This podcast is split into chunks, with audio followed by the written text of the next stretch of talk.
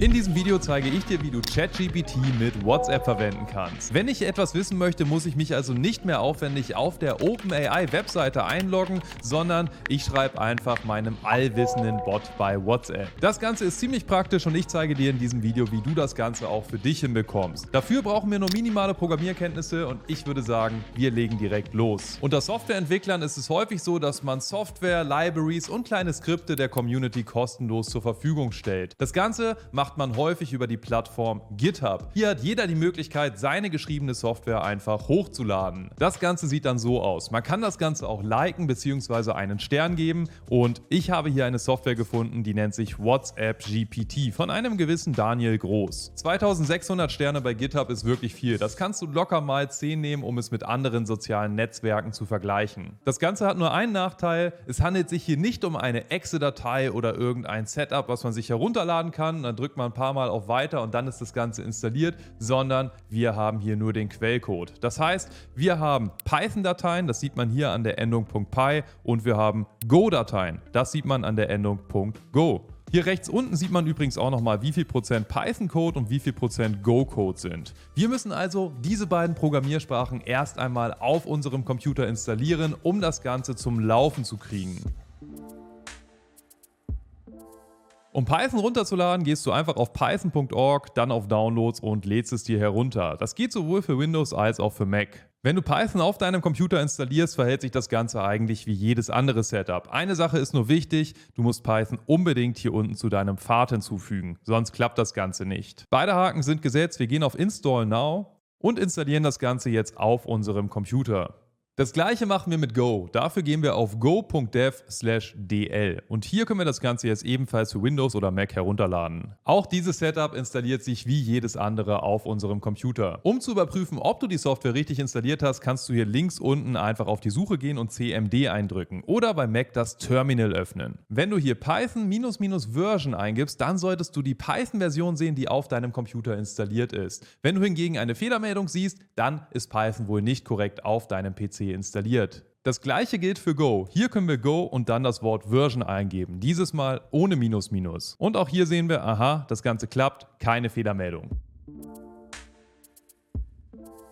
Wir schließen das Ganze also wieder und laden jetzt unser Repository, so nennt sich das Ganze, also hier diese Software herunter, indem wir einfach hier oben auf den grünen Button gehen und dann auf Download ZIP. Den ZIP-Ordner können wir öffnen und jetzt einfach auf unserem Desktop oder wo auch immer entpacken. Und nachdem wir das Ganze gemacht haben, können wir jetzt versuchen, die Software, die wir hier haben, zu starten. Das Ganze geht jetzt nicht einfach mit einem Doppelklick, sondern wir müssen diesen Ordner wieder über das Terminal öffnen. Das heißt, bei Windows tun wir uns leicht, hier können wir einfach oben in diese Leiste CMD reinschreiben und dann auf Enter drücken. Bei Mac-Nutzern musst du diesen Ordner einfach in dein Terminal reinziehen, um ihn zu öffnen. Normalerweise steht bei GitHub jetzt auch immer ganz genau, wie wir dieses Projekt starten können. Hier steht, dass wir in zwei Terminals zwei Befehle reingeben müssen. Einmal go run main.go und einmal python server.py. Außerdem schreibt er hier noch, dass es beim ersten Mal wahrscheinlich nicht funktionieren wird. Schauen wir uns das mal an. Wir führen also erst einmal dieses main.go hier aus, indem wir einfach mal den Befehl hier eintippen. Und da sehen wir auch schon, dass etwas passiert. Und wie der Autor der Software auch schon richtig erklärt hat, funktioniert das Ganze beim ersten Mal nicht. Und das ist etwas, was komplett normal bei Softwareentwicklung ist.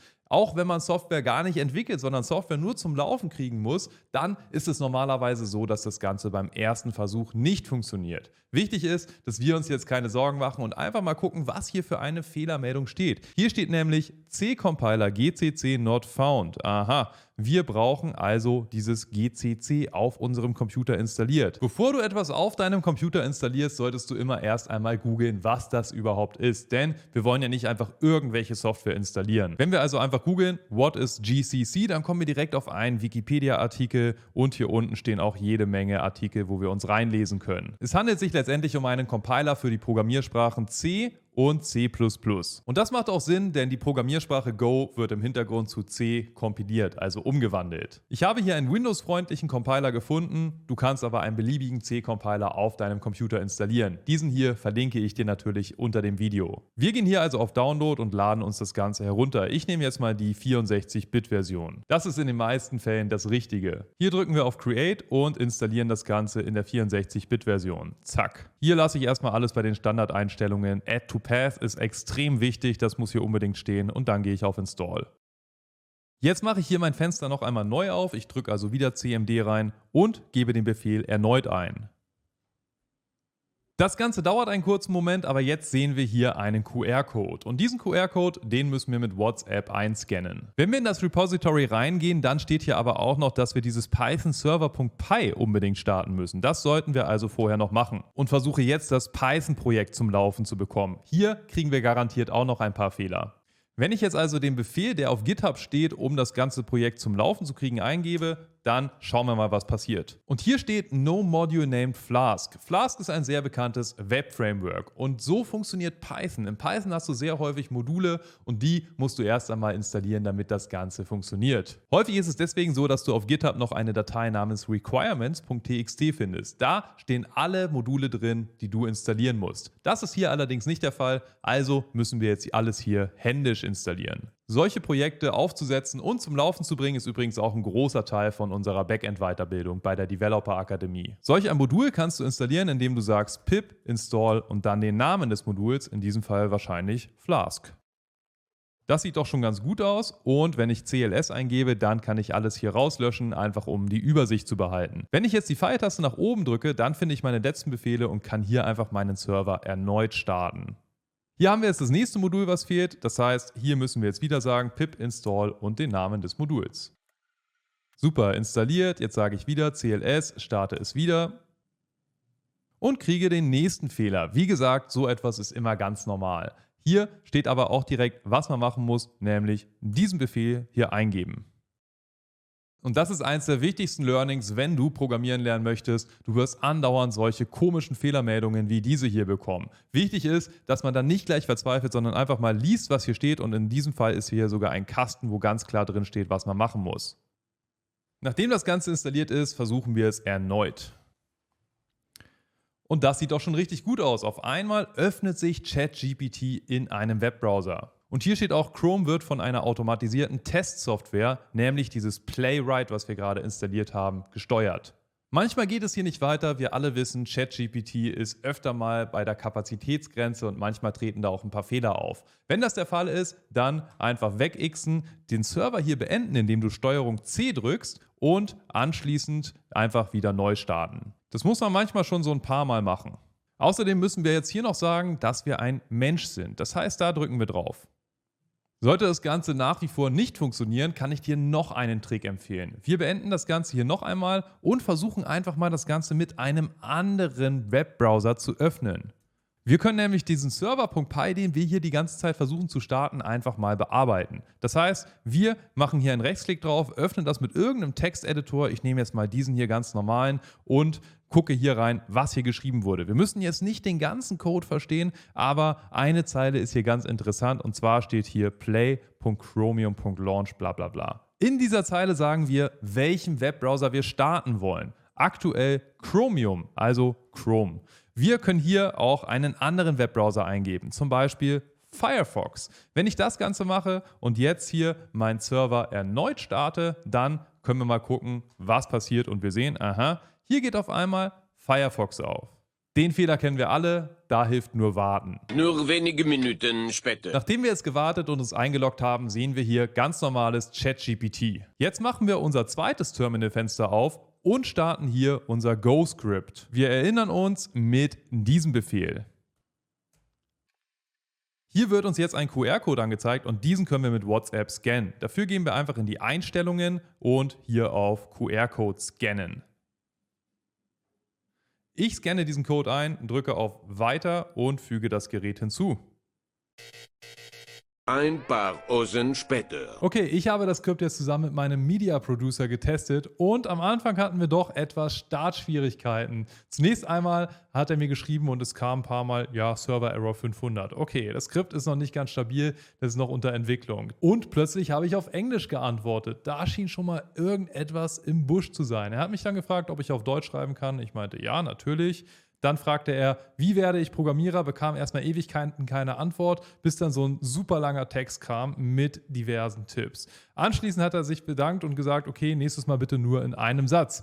Dann wurde das auch verstanden. Dann haben wir noch so ein paar Scherzfragen gefragt. Welche Farbe hat Schnee? Welche Farbe hat Papier? Welche Farbe hat ein Schneemann? Und dann gefragt, was trinkt die Kuh?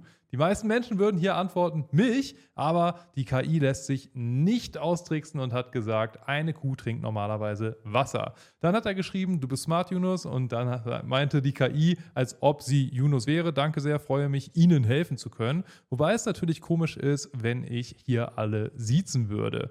Dann meinte Kay noch, okay, du bist heute irgendwie komisch. Und dann kam hier die Antwort, die alles verraten hat. Als künstliche Intelligenz habe ich keine menschlichen Emotionen, aber ich versuche mein Bestes, um ihre Fragen zu beantworten. Und dann ging es nicht weiter. Und dann kam noch als Antwort, ich wusste, dass du ein Ex-Mensch bist. Und die Antwort war natürlich ganz witzig, denn hier kommt einfach, something went wrong, please try reloading the conversation. Okay, das Ganze funktioniert zwar, ist allerdings noch etwas ausbaufähig, was aber nicht an dem Skript liegt, sondern vor allem an ChatGPT. ChatGPT braucht manchmal einfach noch eine Weile, um zu antworten oder bricht ab und zu mal ab oder weiß halt natürlich nicht, wie eine Person redet, die mit mir redet. Ja, dass wir uns duzen, dass gewisse Informationen da sind und wie ich normalerweise schreibe. Da könnte man bestimmt noch bis zu einem gewissen Grad trainieren, aber ich finde es trotzdem schon mal ganz interessant, dass es überhaupt möglich ist, das Ganze zu verbinden finden. Man braucht natürlich aktuell noch einen Computer. Man kann das allerdings bestimmt auf einem Server laufen lassen und das Ganze läuft natürlich über ein Handy, was WhatsApp installiert hat. Das geht im Hintergrund so, wie auch WhatsApp Web verwendet wird. Das heißt, man muss ein Gerät verbinden und dann wird immer die letzte Nachricht oder die letzten Nachrichten ausgelesen. Es dauert auch noch ein bisschen und man braucht halt einfach ein Handy und einen extra Computer oder Server, was irgendwo liegt, um das Ganze für sich nutzen zu können. Trotzdem eine coole Sache. Ich glaube, dass das in Zukunft noch ein bisschen interessanter wird und ein bisschen besser funktionieren wird. Aber wir bleiben auf jeden Fall dran und für dieses Video soll es das jetzt erstmal gewesen sein. Wenn du gerne Programmierer werden möchtest, dann empfehle ich dir, klick einfach mal auf den Link ganz oben in der Videobeschreibung, denn da kannst du dich über unsere Weiterbildung informieren. Unser Job ist es ja, Quereinsteiger zu gefragten Programmierern weiterzubilden. Da kannst du dich nicht nur informieren, sondern auch eine kostenlose Beratung mit uns vereinbaren. Da können wir einfach mal mit dir sprechen und schauen, ob in deiner individuellen Situation, egal wo du jetzt gerade herkommst, was du gerade machst, es überhaupt Sinn macht, Programmierer zu werden für dich. Vielleicht arbeiten wir schon bald persönlich zusammen. Ansonsten sehen wir uns natürlich hier auf diesem Kanal wieder im nächsten Video. Mach's gut, dein Yunus.